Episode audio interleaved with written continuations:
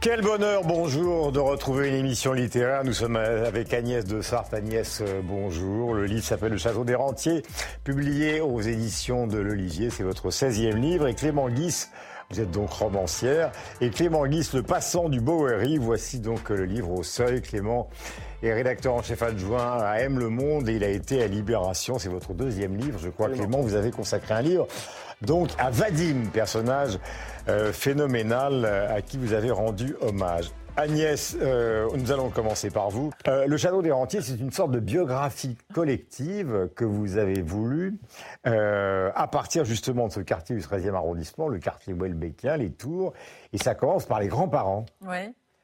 puisque mes grands-parents habitaient au 194 rue du Château des Rentiers, dans mhm. une tour. Mhm. ces tours qui ont germé dans les années 70 en détruisant ce qu'avait été le 13e arrondissement. Enfin, pour mes grands-parents, c'était bien. Ils ont réussi à se payer un petit deux pièces, ils étaient bien contents. Mhm. Mais ils l'ont pas fait tout seuls. Ils ont dit à la plupart de leurs amis d'acheter avec eux, ce qui a fait qu'ils ont vécu la fin de leurs années comme dans une colloque géante, mhm. euh, ce qui est, je pense, assez souhaitable. Euh, ce qui est amusant, évidemment, dans château des rentiers, c'est que ça n'a rien d'un château. Il n'y a pas le moindre rentier à l'horizon. Et quand la jeune de Sarthe passe dans ce quartier, elle se dit, au fond, euh, c'est invraisemblable que les gens puissent dire Paris est une ville merveilleuse parce que franchement, le 13e arrondissement, dans cette manière d'être reconstruite, euh, cette ville, euh, c'est absolument atroce. Mm. J'avais beaucoup de mal à comprendre parce que c'est vrai que moi j'avais grandi dans, au, milieu de maisons ouvrières, enfin entre mes 0 et mes 5 ans, mhm. que tout a été rasé mhm. et en mais des tours sans harmonie, c'était je ne sais pas comment ça a été concerté ou si ça a été concerté, mais c'était c'était affreux et nous on sortait pas tellement du quartier et c'est vrai que j'entendais cette phrase la plus belle ville du monde et je regardais autour de moi et je me disais ah bah ça doit être vraiment moche ailleurs. Hein. Mm. Alors, ce qui est intéressant dans le livre d'Agnès, maintenant, on va rentrer dans le vif du sujet, c'est que c'est un livre sur la mémoire. Alors, il y a plusieurs façons de raconter à la fois le communisme, la déportation, cette famille qui est, une famille juive, vous, euh, la littérature, l'enseignement, l'adolescente que vous avez été, tous ces âges de la vie, on se dit, elle va écrire une saga monumentale, genre guerre et paix. Eh bien, pas du tout, ça fait 200 pages. Pourquoi? Parce que vous avez adopté la méthode... Euh, Montaigne, euh, qui est la méthode assaut et agambade, c'est-à-dire que ce sont de courts chapitres où vous passez d'un registre à l'autre totalement. Ouais. C'est un livre très hybride et très libre. Mhm. Euh, c'est peut-être le plus libre de tous les livres que j'ai écrits. Et à chaque fois que qu'un chapitre se terminait, mhm. celui d'après n'était pas euh, n'avait pas de, de, lien nécessaire. En fait, finalement, il y a un lien entre tous et il y a un fil qui est tendu, mais je voulais me donner l'autorisation d'utiliser toutes les formes de narration possibles. La narration classique, le dialogue, le témoignage. Euh... La réflexion sur vous-même, parce qu'à un moment, vous dites, mais vous vous posez des questions au cœur du livre, si la mémoire est bonne, vous vous dites, mais qui ça va intéresser un livre sur la mémoire et sur les vieux C'est épouvantable. Vous vous posez la question à vous. Mmh. Vous racontez l'histoire des grands-parents et puis après, pof, vous plongez vous-même à 6 ans, à, 17 ans. Euh, vous avez votre période euh, Annie Lennox ouais. euh, du Mix avec les cheveux comme ça, et, tout défile. Et après, on change totalement de registre. Vous venez agréger l'enseignement. Ouais, mais comme comme c'est, enfin, en tout cas dans ma tête, je sais pas comment c'est dans la vôtre, mais tout coexiste. Essayez pas de fouiller, ça va être dangereux. mais tout coexiste, c'est-à-dire toutes les personnes qu'on a été, pour moi, elles sont pas, euh, elles n'ont pas disparu. Elles, euh, elles continuent d'être là, en tout cas euh, mentalement. Et donc, je voulais faire un, un, livre qui rende, euh, euh, qui, rende cette impression qu'on a euh, visible, tangible, presque tactile, mhm. d'être à la fois ce qu'on est maintenant, mais ce qu'on a été, et avec aussi la présence de nos souvenirs qui arrivent par flash sans prévenir, qui nous envahissent ou qui nous rassurent. Et de ce point de vue-là, c'est un livre pour moi, qui est un livre très réaliste sur ce qui se passe à l'intérieur d'une tête. à votre sourire, d'ailleurs, euh, qui va avec le livre, que cette idée de la mémoire, de la mm. vieillesse, euh, de la multiplicité, justement, des, parce que vous avez aussi une bande d'amis Vous allez voir une banquière à un moment pour lui demander d'emprunter de l'argent pour essayer de trouver une forme de phalanstère. Vous allez pouvoir tous vous installer. Rien de tout ça n'est morbide. Enfin, il faut être en forme pour vivre, dites-vous. c'est ce que je fais dire à ma grand-mère, parce qu'en fait, l'avantage aussi, c'est que dans ce hmm. livre, euh, il y, a, y a pas mal de gens qui parlent. Il y a moi, il y, a il y a la banquière, il y a, comme vous dites, il y a un architecte, mais il y a aussi les morts qui, hmm. viennent, qui viennent qui participent à la narration. Silla, ma grand-mère, qui à un moment dit qu'il faut être en forme pour être grand-mère, mais en fait, il faut mm. être en forme pour vivre tout court. Mm-hmm. Et, euh, et, le livre, il est parti de là, en fait. Il est parti du fait que je m'étais rendu compte, euh, le temps avançant, que ça devenait un tout petit peu plus périlleux de s'envoyer dans, dans l'avenir, de faire des projets, de dire... Euh, D'ailleurs, la banque vous le rappelle assez bien en vous disant bah non, maintenant euh, vous pouvez pas, vous pouvez plus emprunter, ou alors il faut vous presser. Bientôt vous ne pourrez plus. Ce qui est amusant, c'est que la banquière vous dit moi mon rêve dans la vie, c'est d'accompagner un projet d'artiste, alors que vous êtes écrivain donc artiste. Et en fait, elle vous emmerde le plus possible pour essayer, pour essayer, justement d'accompagner euh, ce projet. J'ai lu dans le dictionnaire amoureux des écrivains d'aujourd'hui, que vient de signer Frédéric Becbédé, que vous étiez l'impératrice du prolepse alors qui est une figure rhétorique. Le prolepse, ce n'est pas à vous qui êtes agrégé que je vais apprendre ça. Il consiste à se projeter dans le futur pour parler du présent et pour revenir euh, peut-être éventuellement dans le passé. Eh bien, j'étais pas au courant, mais, euh, mais c'est vrai que c'est une pratique euh, que j'ai dans l'écriture et dans la vie. Et le principe de ce livre, c'était justement de pouvoir continuer à se projeter, y compris vers des choses qui ne sont pas enthousiasmante. Mhm. Donc on se rend bien compte quand on avance en âge que les, que les, les possibles se rétrécissent. je ne vais pas apprendre à faire la roue demain, par exemple. Je ne pense pas que c'est une très bonne idée.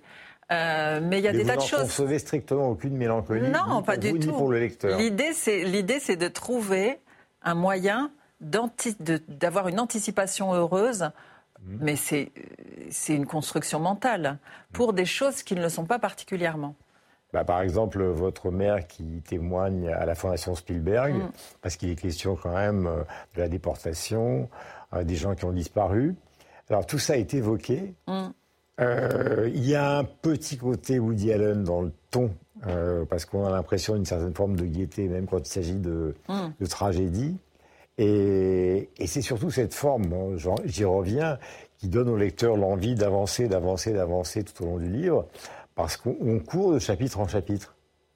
Ah bah tant mieux si, si vous le dites. Mais moi, c'est bah, comme ça que je l'ai écrit aussi.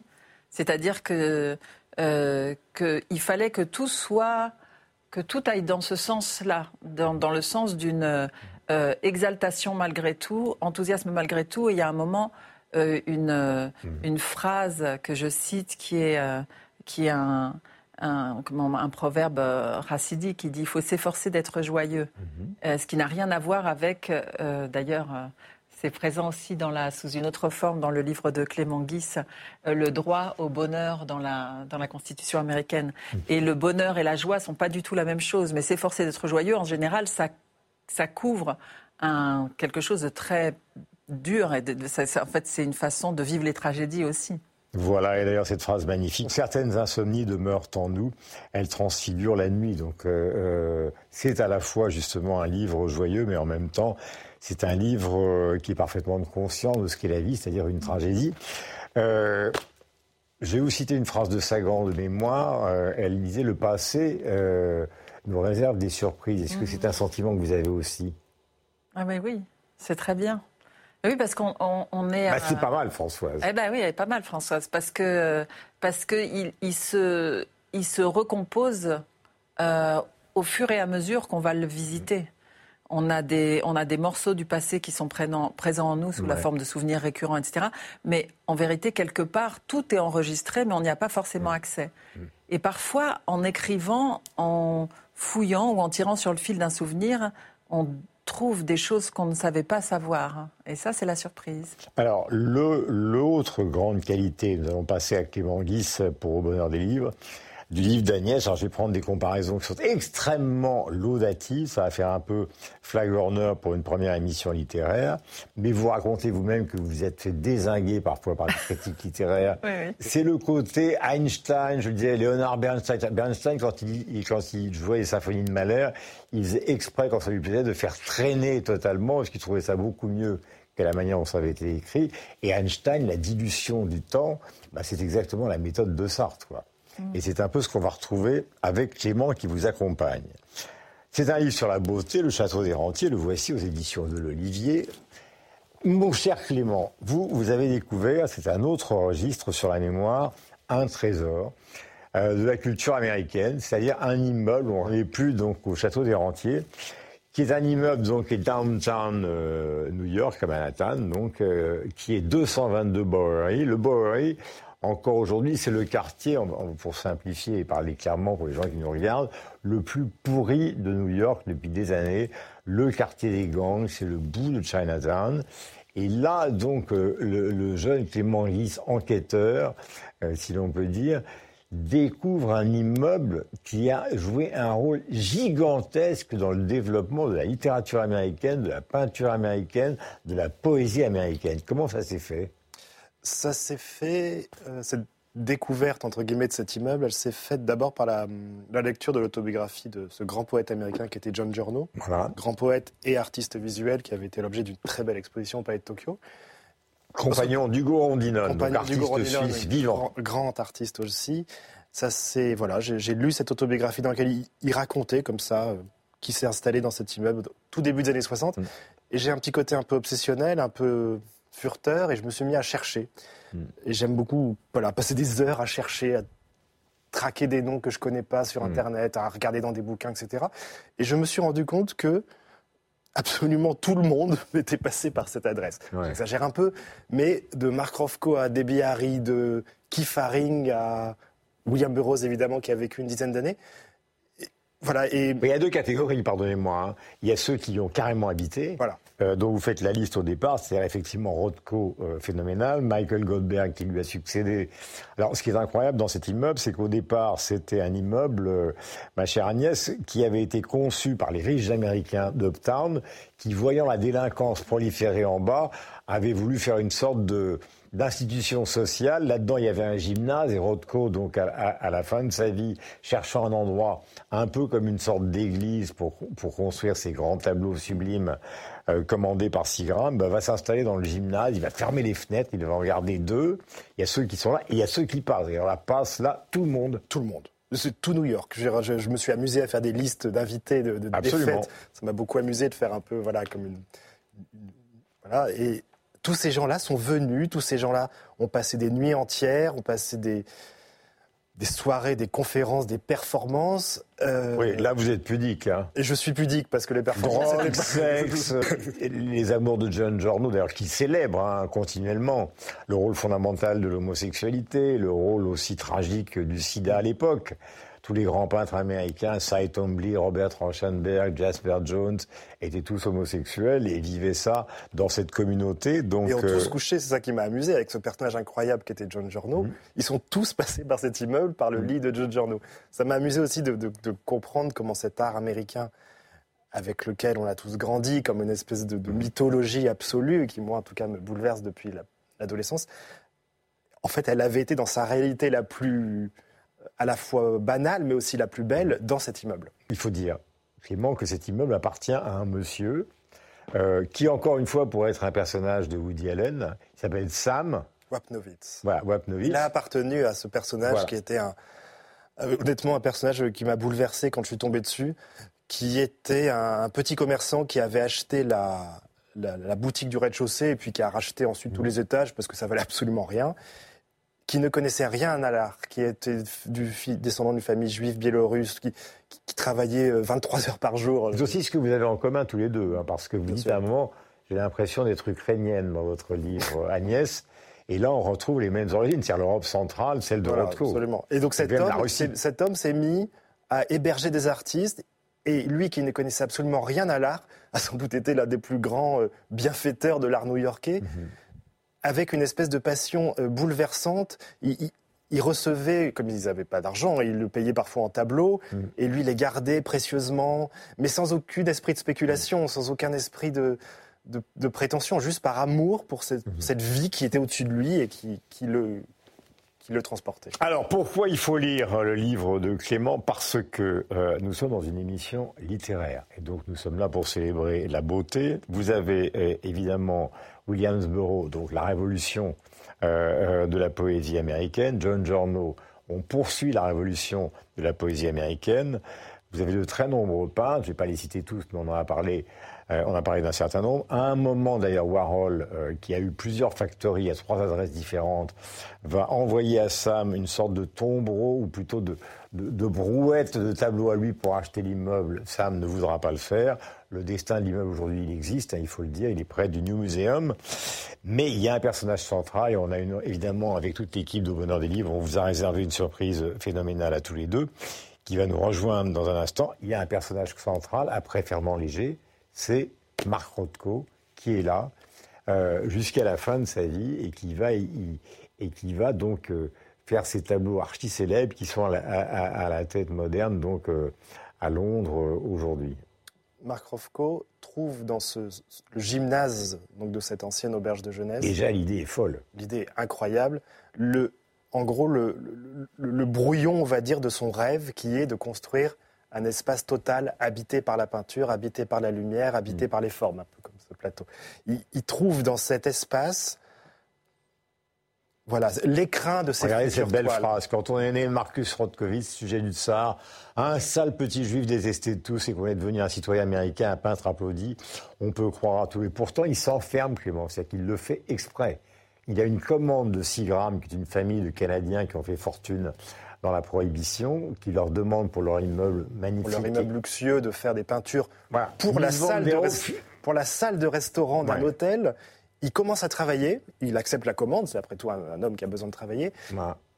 Et puis, je pense qu'il se rend compte que ces toiles sont peut-être un petit peu trop bien, si j'ose dire, pour orner un restaurant. Mhm. Et lui, qui a une vraie vision, euh, on va dire de gauche, mais en tout cas de, une idée de l'art quand même politique, contrairement à ce qu'on pourrait penser de l'art abstrait, ça le dégoûte l'idée que ce soit euh, des peintures qui deviennent de simples décorations pour des restaurants où, on mange des steaks à 100 dollars. Et donc il va, refuser la commande au dernier moment. Et ces toiles-là sont aujourd'hui des merveilles qui sont à la Tate et au Japon. Voilà. Euh, d'ailleurs, vous parlez parce qu'il il se promène pas mal Rothko pour aller en Italie. Je ne sais pas si vous aimez l'Italie, Agnès, mm-hmm. mais en Italie, à un moment, il est sur un, conversation avec un personnage qui croise, il vérifie qu'il ne connaît rien à l'art, qu'il ne connaît pas de marchand de tableaux, qu'il n'a jamais vu un artiste de sa vie, etc., etc.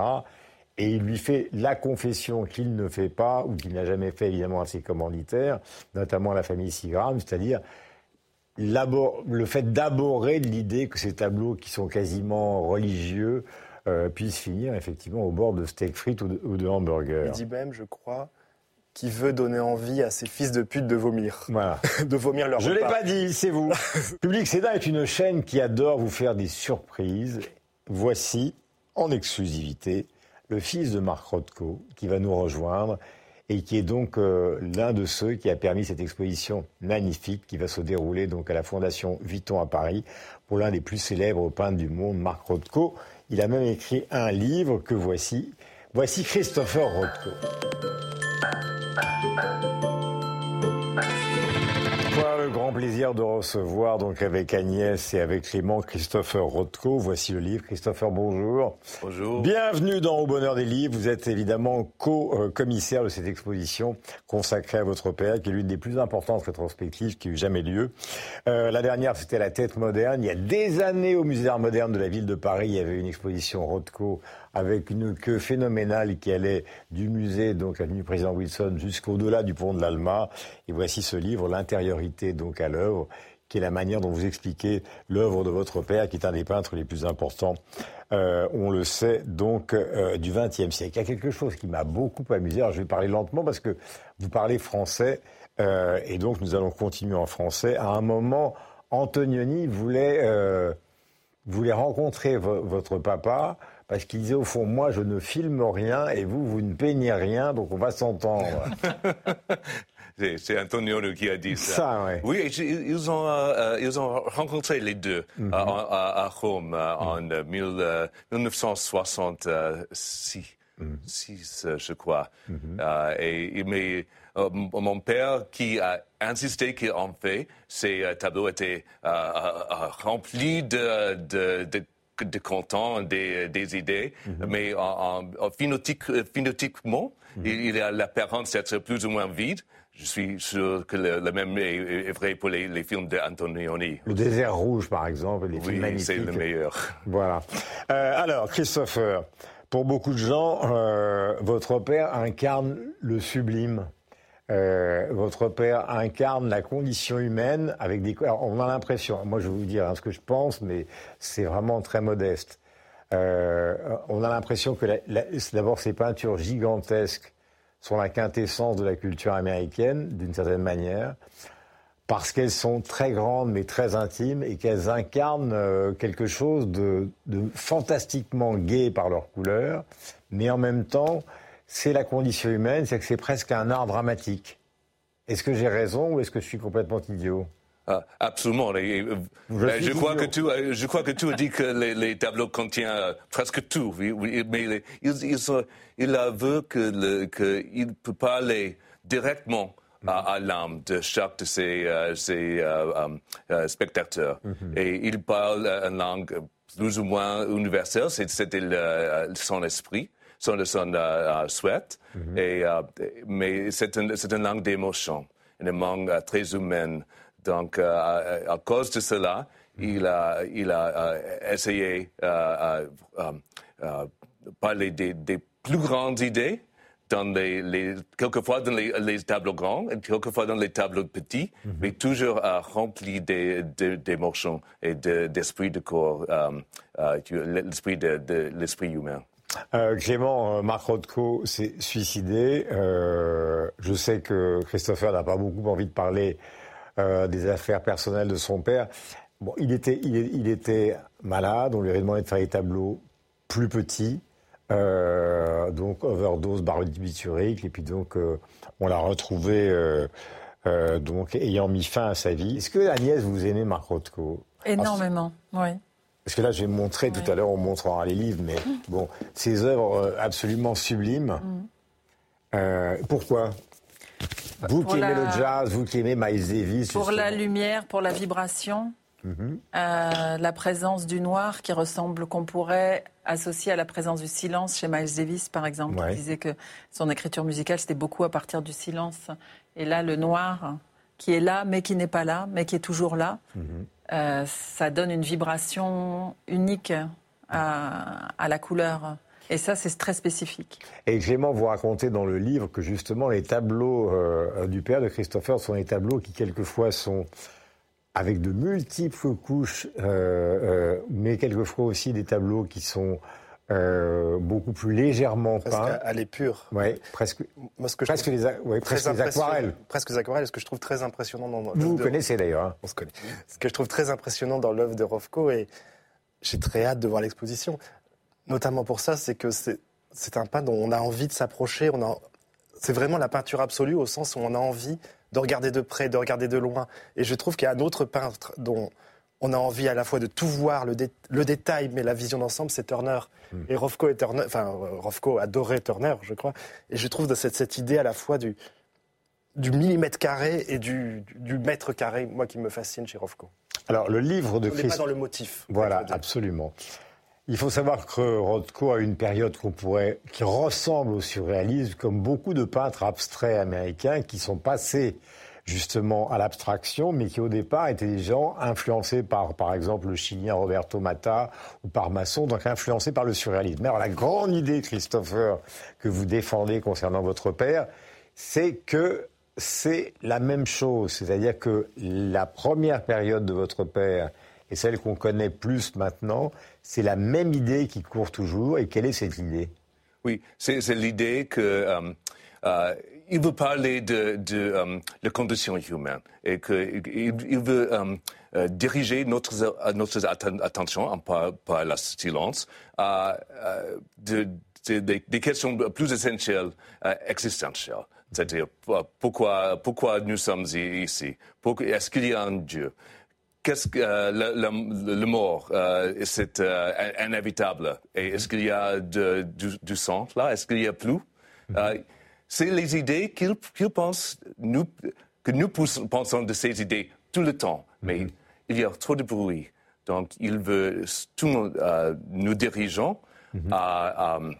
à, ces, ces questions essentielles et c'est le même dans ces tout petits euh, tableaux de, des années 30 mhm. et les plus grands des années 60. Mhm. La langue, c'est un peu différent, mais l'intention, c'est la même. Alors, ce qui vous réunit évidemment euh, tous, c'est euh, Agnès, c'est cette Russie-Ukraine.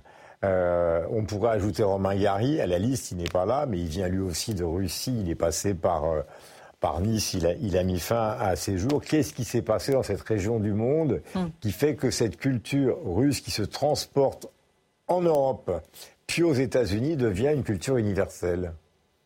Parce que c'est un peu l'histoire de votre famille. C'est la, force et la, et la faiblesse de l'exil. C'est des populations qui sont parties parce qu'elles étaient massacrées. C'est des populations qui étaient euh, sous les originaires de Moldavie, de Bessarabie, ils étaient victimes de pogroms, donc ils sont partis. Mhm. Ils sont partis, ils sont partis là où c'était possible de vivre.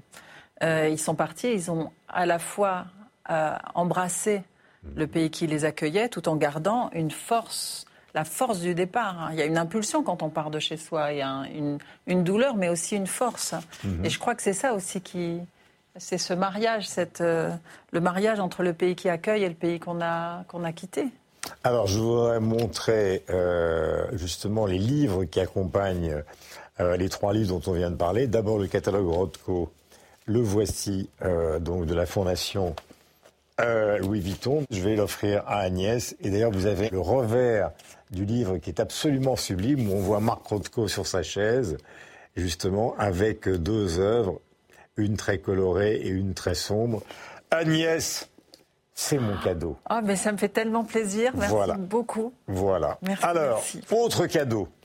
Alors ça c'est pour Clément. Broadway Vitas. On disait donc à propos du 222 euh, Bowery que le monde entier de la culture du rock and roll, on parlait tout à l'heure de Burroughs, Allen Ginsberg, euh, de tous ces gens qui se retrouvaient dans les boîtes de nuit à New York. là, il s'agit d'un joueur de tennis Vitas Gerulatif de la génération McEnroe. Et donc Florian Gazan lui a consacré une biographie. C'était un type qui se couchait jamais, mais qui jouait au tennis et qui a quand même gagné euh, un des tournois du Grand Chelem. Euh, personnage inouï, mort dans des conditions particulières. Ça, c'est le cadeau ah, pour Clément. Alors je ne sais pas quoi offrir à Christopher, je suis très ennuyé. Donc Christopher, c'est très simple, il n'y a qu'une seule solution. Je vais vous donner les deux livres qui sont ici. Celui de Clément, que vous connaissez, celui d'Agnès, vous pouvez les prendre. Euh, en échange, vous donner des Rothko, bien évidemment, mais je voudrais lire euh, l'un des grands poètes, qui est T.S. Eliot, parce qu'on parlait des couleurs. Donc voici une réédition, traduit de l'anglais par Pierre Lévris. Euh, euh, je voulais lire un tout petit poème. C'est un peu le ridicule du type qui présente des émissions littéraires, mais bon. Qui marchait entre le violet et le violet? C'est très Rothko. Hein.